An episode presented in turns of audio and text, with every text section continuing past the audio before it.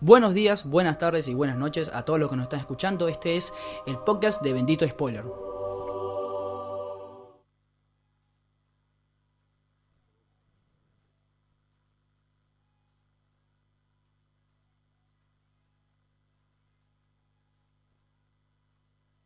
Buenos días, buenas tardes y buenas noches a todos los que nos están escuchando. Este es el podcast de Bendito Spoiler.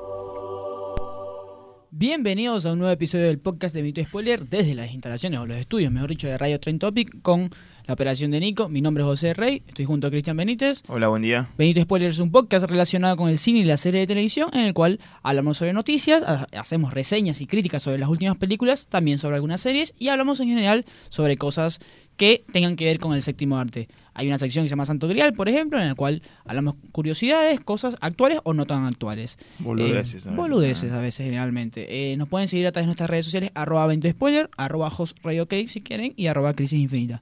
¿Cómo está, Cristian? ¿Todo bien vos? ¿Todo bien? ¿Qué vio esta semana? ¿Vio algo interesante? ¿Ya le llamó Eh, atención?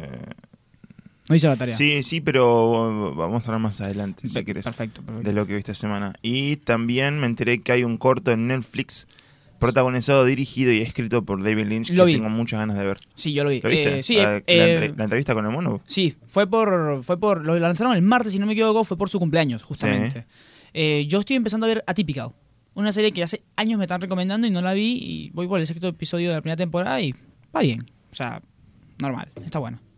Eh, y esta semana, sí, de noticias que haya llamado la atención, no, no ah, estuve muy al tanto. No hizo, no hizo la tarea, no hizo la tarea. Igual esto No. pasa a veces. Si, si es la primera vez que escuchas el podcast, es normal esto. Eh, ayer se confirmó la noticia de que mm, se va, a haber Capitana Marvel 2. Para, Ajá, la- para sí. los fanáticos de Marvel. Eh, luego se dio la noticia de que hay un, Bradley Cooper tiene un nuevo proyecto. Adivina por quién está producido. Nada más y nada menos. ¿Le Gaga?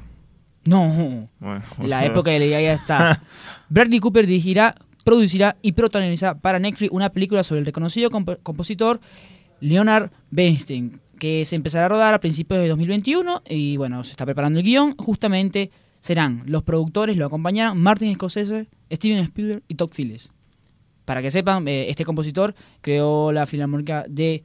Estuvo muchos años en la Filarmónica de Nueva York y estuvo en la banda sonora, por ejemplo, de West Side Story, por ejemplo, entre Se otros. metió en como una cosa de la música el chabón, ¿no? Sí, se le... pasa que él dice que cuando estaba preparando eh, eh, Nace una estrella, al principio él no quería cantar y una vez ensayó con Lady Gaga y Lady Gaga le dijo, no, tienes una voz maravillosa, tienes que hacerlo. Mm, Y se metió de lleno. Está bien. O sea, creo que aprendió a tocar música y todo.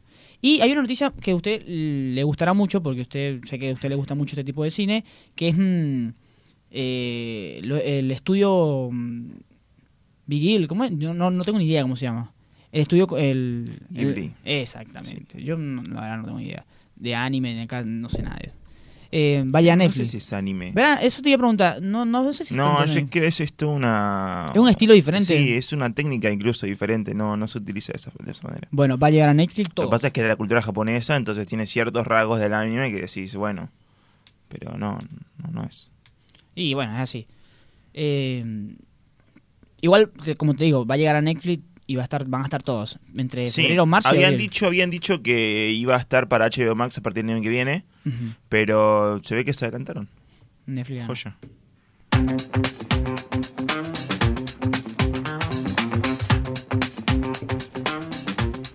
Santo Grial, Cristian, ilumine, maestro.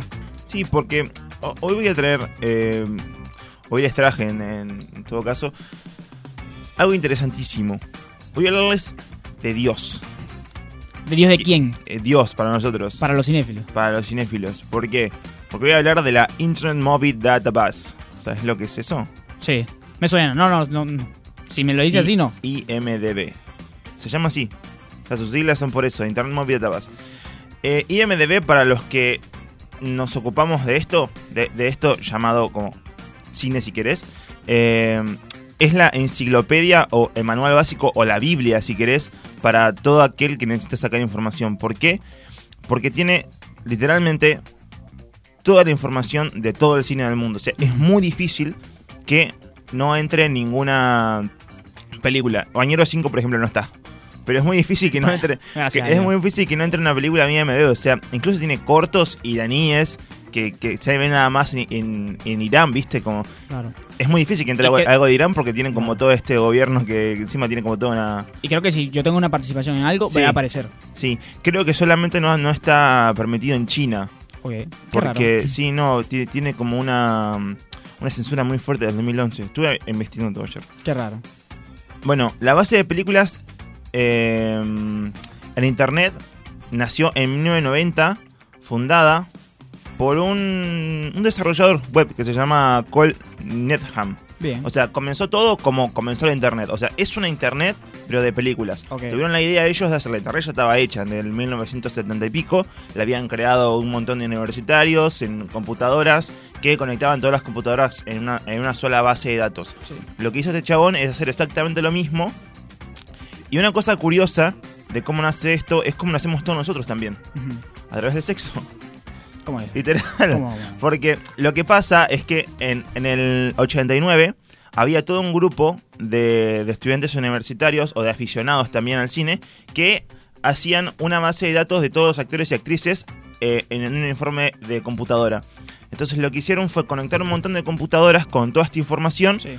para eh, llenar una planilla de o una lista de las, las actrices más las mujeres más atractivas del cine. Tipo, claro, entiendo. Claro. Es la lista de la que las más pechugonas. Una cosa Claro, así. algo así, como lo vimos en eh, Accidentalmente Embarazada, ¿no? Una cosa así. Sí, sí. Bueno, nace exactamente así. Y lo que hace este chabón, eh, ¿cómo dije que se llamaba? Pues es difícil.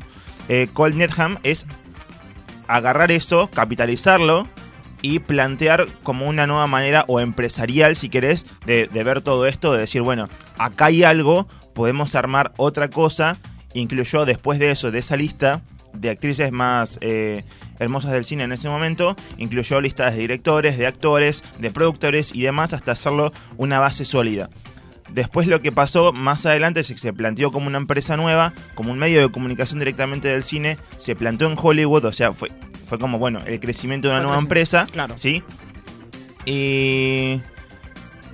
Nada, o sea, funcionó, siguió, hoy, hoy la conocemos como IDB como una de las grandes, eh, incluso multimedia también de cine, eh, incluso tiene... eh, financia películas, compra otras empresas, o sea, es, es grande IMDB, no, no es una boludez. Y nada, funcionó así hasta 1998, o cuando lo compró Amazon. O Ah, sea, no que eran- Cullenham, eh, en ese momento era un desarrollador así como un, nerd de, computadoras de la casa de su mamá y eso, ¿viste? Pero a partir de que se hizo famoso eh, con, todo, con todo esto de, la base de datos y demás, se, se hizo famoso en el sentido de que ya era parte de las de la celebridad, del mundo de las celebridades de Hollywood y demás.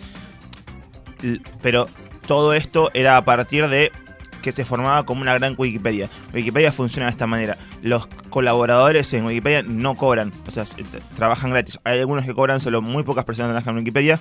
Lo que hace Wikipedia es agarrar un robot que recolecta información de todos lados. En el 90, esto no era muy común. Entonces lo que hacían era buscar colaboradores de todo el mundo que te dieran alguna información, después era chequeada, pero no cobraban nada. Entonces eh, hay algunos que en, en su momento le, le exigían alguna paga de sueldo y demás. Bueno, se metió en muchas deudas Cullenham y, y nada, Amazon eh, terminó por cerrar esas deudas en el 98, compró la empresa, Jeff Bezos, y a partir de eso se, se, se planteó como una nueva forma de... O, o como otra mirada de la empresa de IMDB planteando una nueva cara dentro de la internet. O sea, creo que fue en el, en el 98 mismo que se incluyó en el internet, en la World Wide Web, que en ese momento no era muy popular, pero bueno, ahí arrancó, se incluyó en la... el- subieron toda esa base de datos a internet y a partir de eso es que tienen la popularidad que tiene hoy. Antes era un medio de comunicación, o sea, una base de datos en la cual siempre se recurría, tenían revistas y demás, y después se incluyó todo, se hizo digital. Ahora, se podría decir que es como el primer eslabón de la zona, no solo de críticos, sino de- también de puntaje, de información, entre otras cosas, del cine. Es uno de los primeros, sí, sí, Mm. después vino Final Affinity, Rotten Tomatoes y demás. Claro. De hecho, eh, uno de los una de las secciones más, más populares que tiene IMDb, y si querés también de todo el mundo del cine, es el top 250. Las 250 películas eh, mejor punteadas o mejor rankeadas por el público.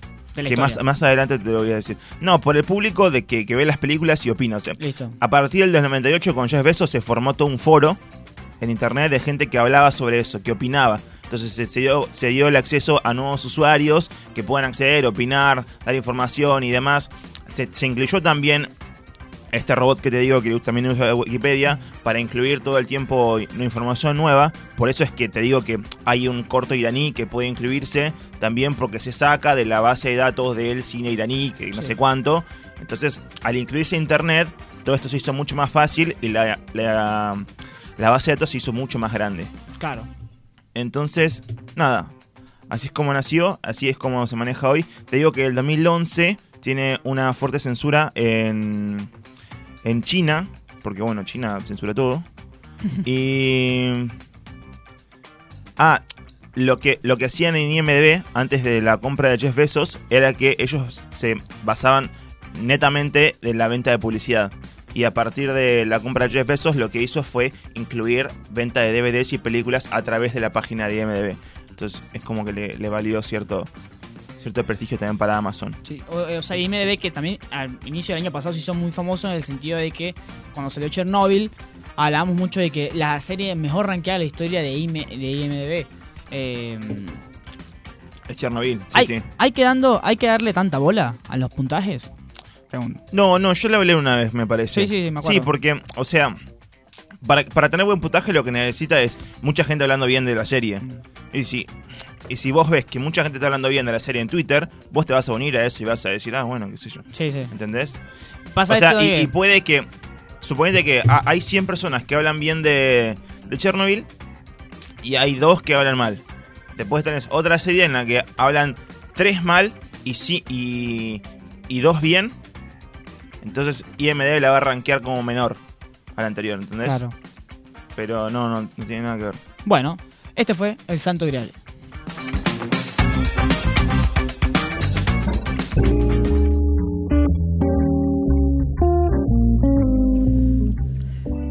Semana importante para el cine no argentino. Bueno, sí, cine argentino sí que debemos decir, en el sentido de que llega algo importante a las carteleras, algo muy esperado. Parasite es la película, yo no sé si del momento. Ah, pensé que ibas a decir lo de cosas. No, ¿qué? Diga, diga. Lo del robo del siglo que llegó como... a- Ah, no, no, no, no tengo. Yo me quedé en la semana pasada. ¿Qué pasó con el... ro- Digo no, que... es la primera película que va a llegar al millón de espectadores. Ya tiene 450.000 personas. Ya vieron el robo del siglo. Ah, Digo, el- dentro del cine argentino, Ah, claro, claro. no es muy fácil que. O es casi imposible ya que una película llegue a, ese- a esa cantidad de público. Creo que la Odisea de los Giles se tardó por lo menos mm, tres meses, algo así. Pero la Odisea, de los Giles, la Odisea de los Giles llegó, Sí. el Ángel llegó, el, Mm, el- me parece... No el sé... cuento por- de las comadrejas creo que también llegó. Sí, me parece que el amor mm, menos pensado llegó Pero, también. pero fíjate que en, en- si vos te fijas la cartilla de cines argentinos, o la cartilla de Fin Affinity, o lo que sea, eh, encontrás que por semana se estrenan como 5 o 3 películas por lo menos por semana. Sí, ¿Entendés? Y de, de ahí te estoy diciendo que el año pasado nada más dos películas llegaron a un millón de espectadores. es raro. Si quedas también dos películas superaron los 500.000. Entonces Mm. es un es un Sí. hecho y- y casi histórico si Eh, querés. que- hizo, se hizo mucha bola la discusión de entre cineastas independientes y el robo del siglo, de que bueno, de este la producción del robo del siglo es la que está jodiendo la- el cine independiente argentino, cosas así. No sé, no, no, no me parece un tema ah, bueno, lo, para discutir. O sea, no sé. no, lo, lo que pasa es que se, se, se basan todo el tiempo en una fórmula para hacer eso. Es decir, Claro. la misma fórmula con la que haces las películas de Avengers, haces las películas como lo decía los Giles. Eh, claro, hay gente que no entiende eso. Aquí lo- ya lo has dicho varias veces, pero agarras lo mejor de todo lo mejor y Es que, listo. es que es así, así como funciona. Y por eso está llenando las salas. porque- Claro, e igual, el otro día alguien me decía, che, qué bueno el cine argentino, o sea, en el Sí. sentido del robo del siglo. Ah, después, fuera de esto, podemos discutir eh, lo- los Avengers acá, Argentina. ¿Quién sería quién? ¿Quién sería? Y yo le decía, sí, está bien, me encanta, pero hay, las, no sé, tienen, tenemos 10 salas y 6 son del robo del siglo. Y hay Sí. otras películas que podrían estar en esa sala, argentinas también. Ah, ya conocemos. Pero bueno, ya Hay una ley que te dice que no puede ser, pero bueno, Ya fue, listo. ya está. Eh, bueno, Ya, pero aún así, arrancaba con que es una semana importante para el cine argentino porque llega una película que quizás en otras eh, índoles no llegaría. Eh, estamos hablando de la película surcoreana Parasite. La película Sí, que ya la vimos todos, chicos. Ya la vimos todos. Sí. Eh, aquí tengo el Twitter de Diego Batel. Pero, pero está bueno ir al cine igual, de verla. Hay que ir al cine. Pero por eso quiero hablar. Aquí tengo el, el Instagram de Diego Batel, periodista. eh, también. Valle. Valle. Eh, disculpa, Diego. Eh, No sé por qué la T. No, tampoco, sé si no no la sé. T, pero se pronuncia Valle. me, me encantaría, Yo- eh, me encantaría entrevistarlo. Seguro día. que es Valle. Pero bueno, eh, tiene algunas cifras sobre lo que fue Parasite ayer en Cava, en Capital, Cinemar Palermo 565 espectadores, Joya Abasto 414 y Cinépolis Recoleta 414 también. Estamos hablando de solo un jueves, es una impres- impresionante repercusión para una película así. Eh, estamos hablando de... Sí, ayer estaba la sala llena. Estamos hablando de que arrancó con 5.000 espectadores en lo que fue toda Argentina. Lo que pasa es que Estoy está rompiendo todo en la, en la Claro, entrega de premios. Claro, estoy muy feliz. Eh, yo, eh, bueno, eh, veía que la sala estaba repleta y es como... Es que esto mismo, feliz. esto mismo iba a pasar con con el, eh, con el irlandés, Ah, cosa que no pasó. Por supuesto. O sea, este público es el público que ve el irlandés y que seguramente es mucho más. Pues digo, ayer fui a ver Parasite y estaba la sala llena. Sí, sí, sí. Seguramente había más gente que quedó afuera porque, bueno, dijo, no me voy a sentar en la primera fila, porque Claro. capaz se ve mal. Entonces quedó afuera y la va a ver otro día. Sí, y así, yo creo que este fenómeno va a seguir un Y buen les, pone- rato. les ponen salas grandes, que es raro eso. Sí. Que una película así le pongan una sala, o sea, que sea la más grande del complejo. sí. Eh, estoy Pero por la repercusión que está teniendo, si no, Claro. ni pedo se la dan. Claro, de la misma manera tenemos que hablar que esta película está en lugares ilegales desde, el- desde octubre, agosto, una Sí, cosa así. Que sí, sea- porque está en VOD, ya sabemos cómo funciona. es más, o sea, no- una película sale en VOD, es lanzada en Blu-ray Sí. y alguien la agarra, la, la decodifica en una computadora, la tira en internet y listo. Claro.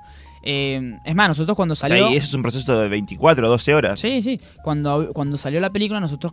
Yo te comenté, che, grabamos el podcast sobre Parasite vez. Y me dice, no, la verdad es mejor esperar a Sí, que llegue al cine. dije. Y yo te digo, como que.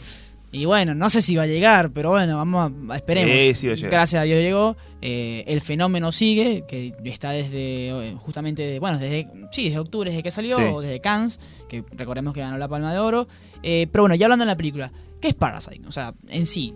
¿Qué, qué podríamos decir de, de- de esta película? ¿Por qué el título, no? Parasite. Es, es un buen se, arranque. podría, se podría plantear desde muchos lados. De entrada, no sé si Nico la vio, pero Nico deberías verla, porque te vamos a spoiler toda la película.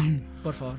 Eh, de entrada, se podría decir que el parásito primero es la familia pobre Claro. que se infiltra en la familia rica. Pero después tenés planteado que la familia rica en realidad es un parásito de la sociedad que hace que los pobres sean más pobres. O el parásito en realidad es el, el marido del ama de casas que está en la casa. O e- es como toda una, una rueda interesante, Sí. ¿no? Son varios Y- puntos de vista sí, que, sí, que sí, son. sí. Sí, son obvios. todos válidos, son, Son todos válidos. Eh, ahora, la historia arranca con que es una familia pobre, de, de los estratos más bajos, viviendo en una casa, o sea, completamente desolada, o sea, lleno de problemas, que, que tienen que como que subirse al inodoro para agarrar wifi y cosas así, te muestra todo esto. Hablamos ya, me parece, cuando hablamos eh, durante todo, desde octubre ahora estuvimos hablando de Parasite, porque eso es un fenómeno, que la película tra- trata tan bien el tema de la arquitectura y muestra, es tan- muestra tan bien lo con, los contrastes de todo lo que significa la lucha de clases, que incluso lo plantea como un personaje más a la arquitectura. Claro, ¿Entendés? entiendo. La, estructurifi- la, la- la estructurificación de todo. Claro, claro, porque incluso si vos te pones a pensar, o sea, esto es un análisis que digo, si quieren, nos invitan a un café y charlamos durante 70 horas sobre esto, porque, a ver, de entrada tenemos a la familia ba- a la familia de clase baja que vive en un subsuelo, Muy bien eso. Sí, sí. ¿entendés? Entonces, y arriba tenés a la familia de clase rica que tenés que subir una escalera para subir a la casa. Sí. Y después tenés como otra escalera para subir de vuelta a la casa. Y después una casa de dos pisos. Entonces, es como todo el tiempo subiendo, ¿no? Y todo lo que baja es las clases bajas. Incluso hay una escena en la que bajan, ¿viste? Cuando está lloviendo. Eso, que la cámara baja, como te da a Sí, entender que va baja y te muestra una, una escalera que está muy bien pla- eh, planificada. Y después ves una escalera chotísima que llega a barrio, pro- eh, pa- a barrio pobre. Con todos los cables sueltos y demás. Es muy. Parece mi casa. Claro. Lo, lo mismo, con, lo mismo con, Sí. la, con la escena de la lluvia, en el sentido de que Sí. en la parte de abajo te ahogas Sí. y sube y sube y sube, pero nunca llega a la parte de No, arriba. no, pero, pero te la cabeza. es acá, es acá. No, no, Sí, te, sí. te- te rompe todo. Porque incluso, eh, o sea, no, no me quiero extender más, no me quiero ir por las ramas. No, por favor, dale. Porque, Sea bienvenido. me- porque me parece una cosa muy interesante. Pero incluso la, la estructura de la casa, en la que la casa es como un pasillo y después tenés un, una habitación y después la otra es como una habitación grande, después tenés pasillos y demás, es impresionante. O sea, es una película que tienen que ver 70 veces Y para encontrar muchos más detalles. Yo creo que por esto tiene el mérito de ganar, yo creo que va a ganar como mejor película en los Oscars. Porque la verdad, hacer una película así, no voy a decirte que nunca vi algo así, porque sí hay eh, proyectos así, pero la manera en que te lo muestra, creo que una cosa es hacerlo primero y otra cosa es hacerlo mejor. Ok, no, y- esta, esta es una mejor versión de todo lo que se venía mostrando en el año, porque durante el año hubo un montón de películas, por ejemplo Nights Out, de lucha de clases. Les Miserables también, otra lucha de clases, ¿entendés? Backward Out también, otra lucha de clases. O sea, pero esta es la mejor, me parece, la mejor forma de mostrarlo. Y mostrándolo también en una, en una comunidad tan desigual como la es la surcoreana. No, no, a- o sea, hay que entender que es la película que tiene el lenguaje universal más grande de, de todo el año. Porque hablar, podemos hablar de Once Upon a Time in Hollywood, podemos hablar de Irishman. Son películas que, si no entiendes mucho el tema, te va y te viene. Aprecias lo, lo cinematográfico, pero te Ajá. viene. Ahora, Parasite, no, no importa que sepas nada de cine, no importa que no importan las cámaras, habla lo que tú sientes. E habla incluso, e incluso cinematográficamente es impresionante. Es impecable. Digo, desde la cuestión técnica de la fotografía, el uso de los colores, el uso de los espacios, eh, la producción de todo lo que. O sea, conseguir una casa así. Sí. O sea, ambientarlo. No, no, ¿Cómo es la palabra? Está, está para nominada. decorarlo, para, para, que, para que todo el tiempo traten de mostrarte una historia, todo el tiempo traten de mostrarte un contraste. ¿Entendés? Me parece un- una, una obra de arte ya esto, Sí, porque sí. te, te digo, la voy a volver a ver y cuando la vuelva a ver voy a encontrar muchos más detalles y voy a darle mucha más bola a todo lo que está pasando en el contexto y alrededor, porque la primera vez que la ves vos tenés que hacer un esfuerzo por leer los, los subtítulos, porque encima la traducción acá te llega medio, medio rara en, en el, surcore- el surcoreano. Y creo que la segunda vez la podés ver más prestando atención a todo lo que está pasando alrededor y no tanto a la historia, porque la historia ya la sabés. Pero de todas formas no, no deja de asombrarte en ningún sentido. Sí. La cámara es muy impecable, es muy limpia. O sea, no, no tiene. No es cámara en mano ni nada. Es, todo, es más, la escena, la famosa escena o la, la escena de tensión más grande de todas, que es cuando descubren la parte de abajo de la casa. La cámara. Ah, yo te voy a discutir esto, porque para mí la parte de más tensión es cuando están todos en la casa, viste, los la, la familia pobre está toda en la Sí. casa disfrutando de qué sé yo, que la familia rica está de vacaciones. Ah, bueno, claro. Y vuelven, como, no, no te digo vuelven dos días antes, vuelven en el mismo día que Sí, están sí. todos tirados y tienen que empezar a limpiar todo, tirar todo por todos lados. Ellos se quedan abajo de la mesa. No, y la conversación de. eh, cuando viene, en ocho minutos. Bueno, en ocho minutos. rompe todo. Claro. O sea, vos estás. En, un, en un estado y después pasa a otro. También esto está muy bueno. Porque siempre te plantea, el director lo que hace es todo el tiempo plantearte situaciones en las que vos estás en cierto nivel de confort y después pasa otra cosa. Por ejemplo, al principio la familia parece como muy eh, eh, ayornada toda su vida, ¿no? Como que están, ah, si bien están en un, en, una, en un nivel de precariedad bastante grande, digo, conviven con eso. Se nota que ellos conviven todo el tiempo, que tienen que ir, subirse al inodoro para agarrar wifi, que tienen que hacer la- la- las cajas de pizzas y demás. Digo, están ayornados, están acostumbrados, pero después se dan cuenta que hay algo más. Entonces se acostumbran a otra- a otra- a hacer otra cosa y cuando tienen que volver a la casa ya no se sienten así de cómodos, ¿entendés? Entonces todo el tiempo es, es- Sí, es no, no, muy te- interesante. Arranca la película con justamente mostrándote esta casa pobre y al mismo tiempo las actitudes y cosas que pasan en casas, personas que se, se acostumbraron a vivir así. Hay un bicho, ah, bueno, hay un bicho, no es, no es pensar, bueno, che, hay un bicho, vamos a fumigar. No, no, es más, si viene fumigación, que bueno, pase, que fumiguen gratis. Sí. Cosas así. Eh, y justamente con- hablando de eso, de cuando vuelve la familia, si también quieres hablar de subir y bajar, los de arriba y los de abajo, la cámara baja con la chica que está, con Jessica que está limpiando y de repente sube rápidamente porque entra Encima- la familia. siempre que ves el plano de la familia eh, entero, de, viéndolo en el living de su casa, en la familia pobre, Mm. lo ves siempre desde arriba, ¿viste? Porque tiene, están como incluso más abajo Claro. del suelo. Claro. Están en su suelo entonces y se ve desde un ventanal que tienen afuera de la calle. Entonces cada vez que ves eso, lo ves del ventanal de afuera. Y cada vez que algo sucede, sucede viendo desde abajo, mirando para la ventana arriba. Mm. ¿Entendés? Sí, sí. Cada vez que algo sucede en la calle, la, la familia lo ves desde abajo. ¿Entendés? Cada vez que mea un borracho, Claro. cada vez que paga la- pasa la fumigación, cada vez que pasa en auto, todo lo ven desde abajo. Ahora, lo que yo voy con la escena de eh, cuando descubrimos que hay debajo de la casa, o sea, es una de las cosas que creo que ha sido una de las mayores sorpresas que he vivido en este año. Siento que no te- ni esperaba eso. O sea, no, Sí, no, no, esperábamos que fuera una película de, de- de ese, de ese terror, ¿no? No, como para nada. pero de ese terror ni siquiera te digo como el terror de, de decir que hay un fantasma, ¿entendés? Como actividad paranormal. Claro, mira, yo Te digo que es un terror que no se veía hace mucho.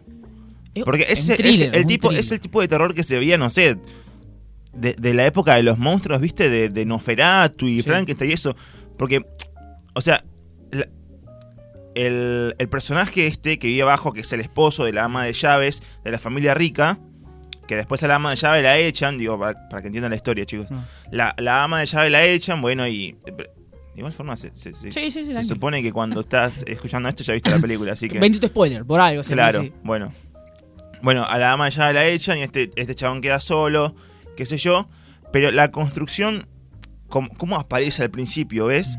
¿No? Como cuando se presentó al, al niño, a- al, al hijo de la familia rica, cuando se presentó por primera vez cuando sube las escaleras y se muestra como la parte de la cabeza subiendo y después Claro. mostraron los ojos. Digo, eso, e- esa clase de cine no se ve directamente hoy. En ninguna película de terror lo vas a ver hoy. Porque son todas de posesión, no sé cuánto. Posesión de no sé qué. Posesión de- Todo lo que diga posesión, Ya, es chicos. del 2000 para acá, todas las películas de terror dicen posesión. Eh, es un thriller que hace mucho tiempo no se ve. Y es un drama también. Sí, sí, claro. Porque, a ver, eh, me, me pareció también muy impresionante la, la parte en la que... Porque yo también pensé al principio que to- toda este- esta historia iba para algún lado, ¿no? Claro. Tenía como un sentido.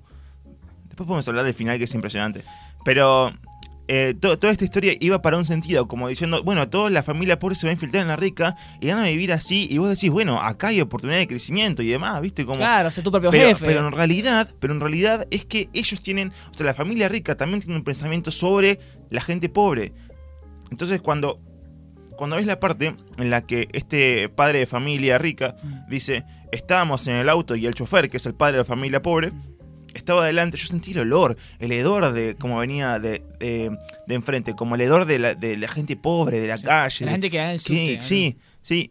Eh, Es un, es, es- es- es algo que, que decís, esto es diferente. Claro, y es un sentimiento realista en el sentido de que decís, che, ¿será? Es así. O sea, me lo estás planteando como, como es. O sea, por eso digo, por eso Es lo que está diciendo el director. Es es un lenguaje universal. El director habla que, bueno, que al final se sorprendió de la, la- la- la masiva respuesta que tuvo Parasite porque al final entendió que todos vivimos en un mundo... Capaz hay cosas que el chabón no, no, le, no que- le planteó en su momento que después se dio cuenta y dijo, wow, también, ¿no? Claro, pero... pero Creo que está, está por encima ya el director. Pero eso va, y es verdad, o sea, la, creo que el, el ejemplo, la manera más perfecta de ejemplificar eso es justamente eso, el olor, el, el hecho de agarrarse la nariz como que, Dios santo, huele horrible, a pesar de que mi hijo se está muriendo, el olor me, me, me repugna, cosas No, así. eh, Estamos hablando del final ahora. Sí, sí, bueno, pero ah, el sí, final, el final es impresionante.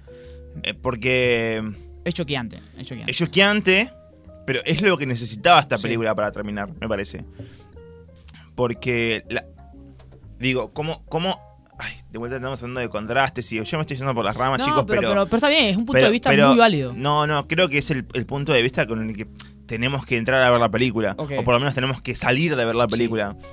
Reflexión, por favor. Claro, claro. Porque, de vuelta, el personaje este, que es el esposo del ama de llaves, que vio toda su vida abajo de la casa de la gente rica, asciende y. Bueno, se, da a entender que mata al. eh, No, no debería Bueno, matando. lo- Pero mata al chico. Claro, yo, yo lo leo así. Asciende tan rápido Sí, que nunca tuvo la- el, mo- el momento de, de poder adaptarse que lo lleva a la locura. sí. Puede ser. Verga. Puede Eh, ser. Así, porque el tipo siente corriendo. Ah, te rompe la cabeza. siente tan Eh, rápido que la locura, todo esto lo hace matar. Porque está loco, porque eh, Sí. ese, ese ascenso es muy y rápido. mata a todos.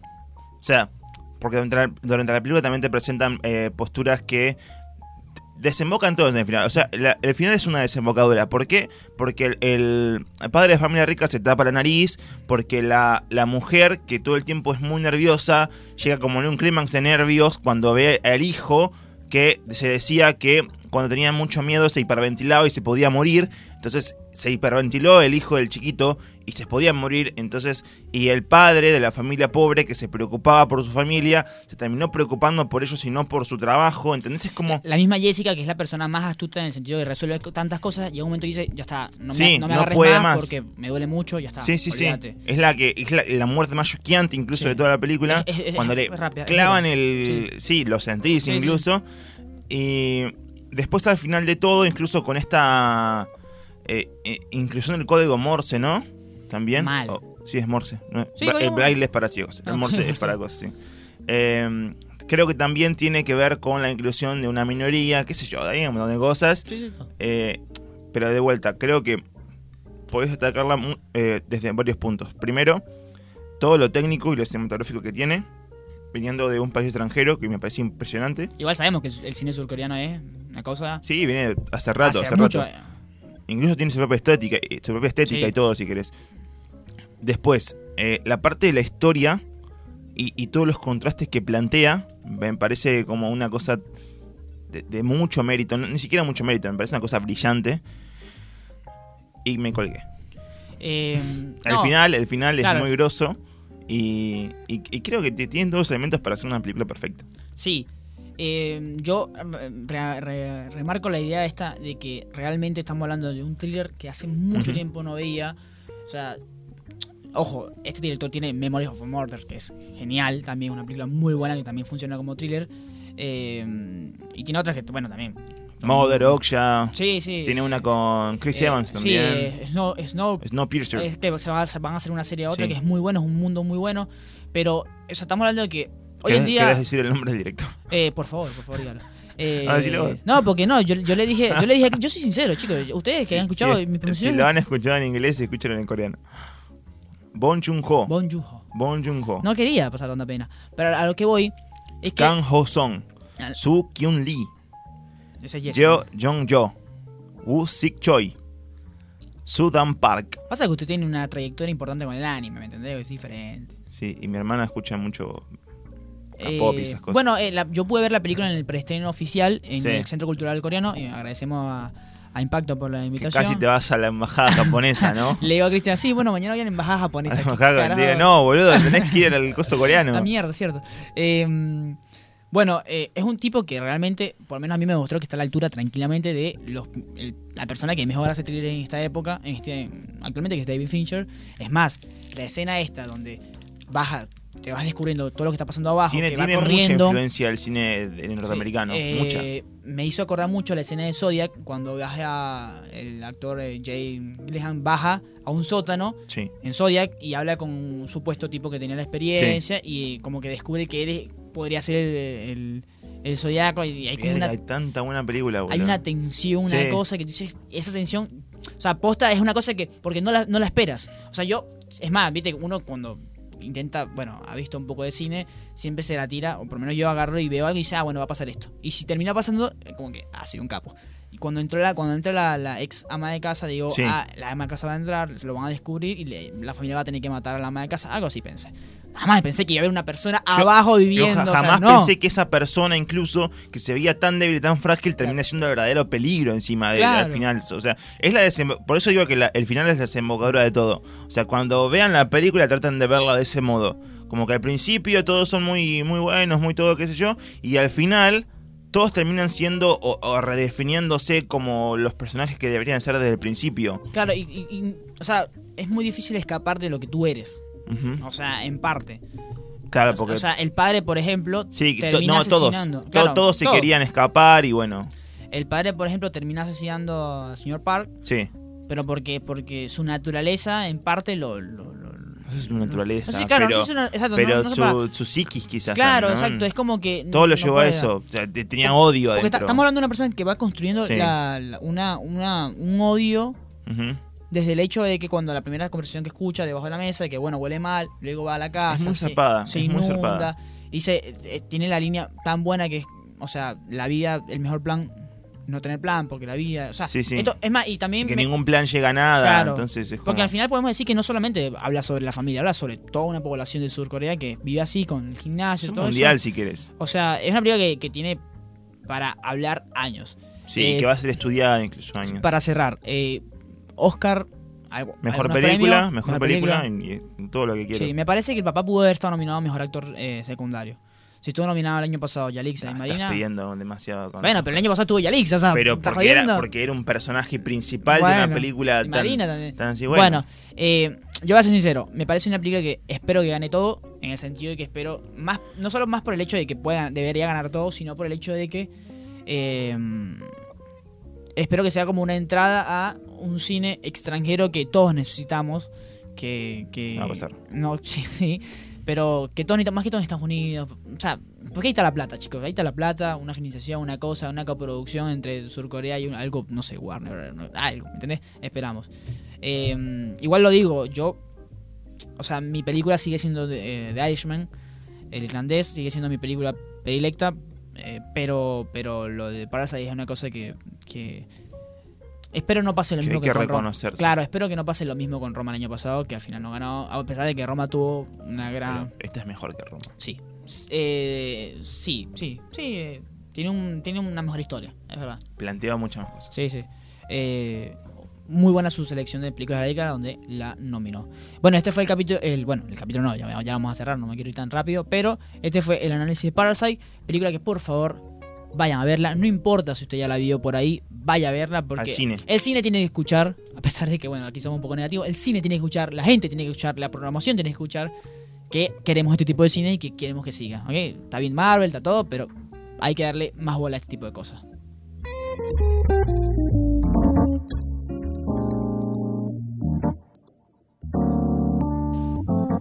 Para ir cerrando, como siempre, las benditas recomendaciones. Eh, señor Cristian, usted me dijo que había visto algo y que lo va a hablar más tarde, me imagino que era para esto. Sí, voy a recomendar la película animada que está nominada a Mejor Película de Animación de los Oscars. Se llama Sí. Klaus, está en Netflix. Me parece la película más hermosa, si querés, que no vi en toda mi vida, pero que sí vi eh, todo el año, porque es una película del año pasado, salió en noviembre en Netflix. Sí. Klaus, Klaus, algo de Santa Claus. Claro, claro. eh, cuenta la, la- la leyenda, la historia de Santa Claus desde los inicios, pero desde un punto de vista mucho mejor si querés que otras películas, como qué sé yo, te- hay películas de inicio de Santa Claus y demás, pero esta creo que plantea desde un punto que, que nadie pensó, ¿no? Como el cartero. ¿Cómo llegan las cartas a Santa Claus? La película comienza así. Un montón de cartas tirándose en una montaña de cartas y dice, ¿viste que las cartas hoy en día ya no se mandan? Bueno, hay una que por año manda sí o sí. Y es la que llega a Santa Claus. Pero, ¿cómo inició todo esto?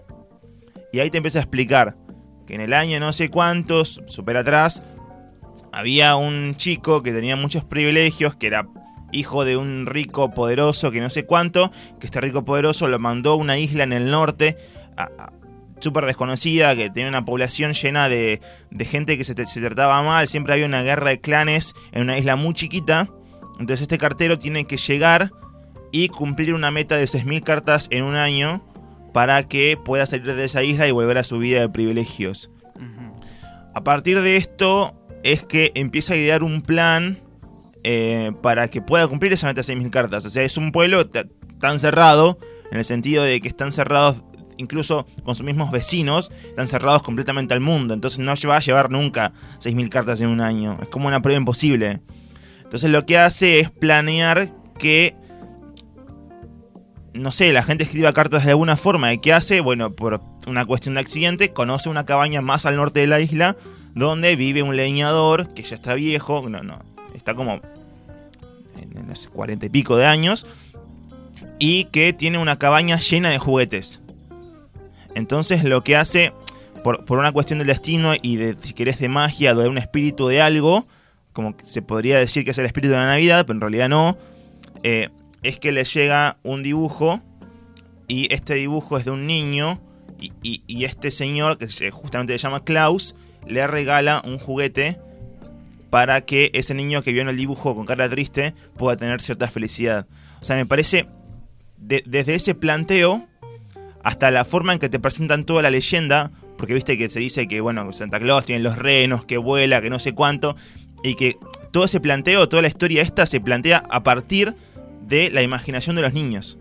Es decir, una vez ve que, que el reno voló, pero porque los chabones, el, cartero y Klaus habían saltado de una, de una montaña y que vieron volar a los renos, pero porque se estaban cayendo en realidad, y cosas así, que los niños dicen, no saben lo que vi.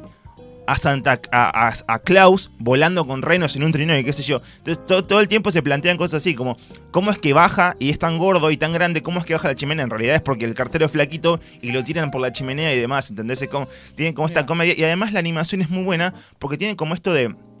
¿Te acordás de las películas de Disney de antes? Sí. como Atlantis, Hércules y demás, bueno. bueno, tiene la animación esa exacta. Y, y también las películas de Goofy, que, no- que Sí. nos gustaban tanto. Eh, desde, el- desde la... A ver, yo creo que una de la- las escenas más hermosas que vi en mi vida fue cuando Klaus le da el juguete al nene, o sea, lo deja en la, en la chimenea, el nene se levanta, prende la luz, ve un paquete, un nene triste, toda su vida vivió encerrado en una ciudad que está llena de gente peligrosa.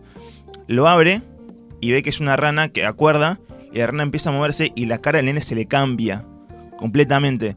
Y Klaus, viéndolo desde la ventana, con, con la luz que sale, y, y lo ve y, y- y se asoma como para ver que el nene juegue. Y, aparece la música y es como toda una cosa que decís, Claro, una composición. es una composición muy linda, o sea, es bellísima, en serio. Nada, es Klaus, está en Netflix, Claro, chicos. La película que le sacó la nominación al Oscar a Frozen 2, usted está muy feliz por eso. No sé si le sacó. No, o sea- Frozen, Frozen se la sacó sola, si querés. Bueno, eh, qué raro Frozen, ¿eh? La verdad que este, este podcast es contra Frozen. Yo no sé por qué, pero somos contra Frozen. Yo bueno, soy- eh, vamos a hablar sobre. Bueno, el, mi bendita recomendación es Atypical, eh, la serie que dije al principio que empecé a ver. Tiene tres temporadas, tiene 28 episodios. eh, es una serie que donde un adolescente que tiene autismo. eh, a ver, yo la empecé a arrancar y al parecer eh, está listo para enamorarse y por eso por ahí va la cosa. Pero es más, hay un trasfondo más interesante donde habla sobre, bueno, que es convivir con una persona con, con, con autismo. Que, eh, o sea, lo manejan de una manera muy interesante. Pero al mismo tiempo no se quedan solo con eso. O sea, la mamá tiene su ¿El actor tiene quilombo. autismo? Muy buena pregunta. Eh, Creo que sí. No creo. No creo. O, A- o capaz, tienes, me- a- capaz tienes Asperger. Asperger es una, cosa, una Sí. condición un poco ¿Lo, menor, lo hace pero- bien igual? ¿Vos ves que, que parece una persona autista o...? Sí, sí. sí. Ah, listo. Sí, sí. A mí, a mí me parece, porque jamás he visto un actor con autismo haciendo esto, digo. eh, Mm, Tiene como esta cosa de nuevo Hollywood inclusivo. He visto, he visto gente, personas con síndrome de Down que sí han actuado, pero Sí. ahí. Eh, bueno, en fin, la, la verdad que es una serie que está del 2017. Es un coming age interesante y bueno, y también eso me gustó que no solamente habla sobre el chico, sino que te- la mamá tiene su propio quilombo, el papá tiene su propio quilombo, la hermana tiene su propio quilombo. Y o cómo sea, a través de todo eso tratan de ayudarlo a él, Claro, ¿no? claro. Y bueno, lo, lo- lo- lo- lo- lo complicado y, y bueno, que, que puede ser eso, pero, pero está muy interesante. o sea, es muy interesante. Bueno, este fue eh, otro episodio del podcast de Minuto Spoiler 51, ¿sabes? Que el pasado si llegamos a 50 no dijimos nada, igual se viene una fiesta, todo, para, los, para los 100 episodios. Si llegamos, eh, nos pueden seguir a través de nuestras redes sociales, arroba... dos personas que nos cuidan. Claro, mi mamá y tu mamá. Arroba 20 spoiler. eh, nos pueden seguir a través de arroba 20 spoiler. Sí, arroba arroba Jos Rey, Jos- José, Rey, José Rey OK, Rey. arroba Crisis Infinita, arroba. Trending Topic. Gracias, Nico. Como siempre. Gracias, Nico. Bueno, nos vemos. Por favor, vayan al cine y vean Parasite. Chao. Chau.